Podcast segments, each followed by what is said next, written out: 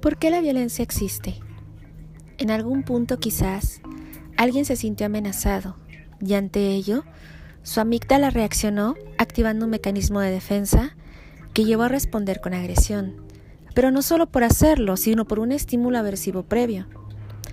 Diferenciar la violencia absurda de la justificada conlleva la delgada línea de la estabilidad mental.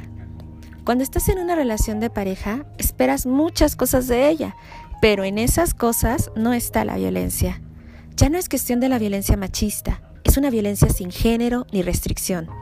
No, no tienes que esperar a que exista una agresión física directa. Cuando descalifican, minimizan y te amordazan con frases comunes, estás exagerando. De todo haces drama. Eres un inútil. ¿Te suena? Aquí es donde debes irte, porque si te quedas, si permaneces un poco más, te irás perdiendo cada día en un bucle de dolor y angustia innecesaria. Te dejo una última pregunta. ¿Crees que el amor es así?